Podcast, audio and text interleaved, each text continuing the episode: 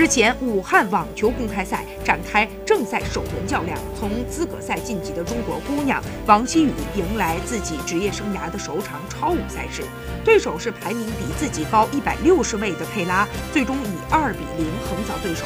继去年天津赛后再次闯入 WTA 巡回赛女单次轮。赛后，王希雨说：“只想着在关键分上能做什么，不要缩手缩脚。”接下来，王希雨的对手是十三号种子卡萨金娜。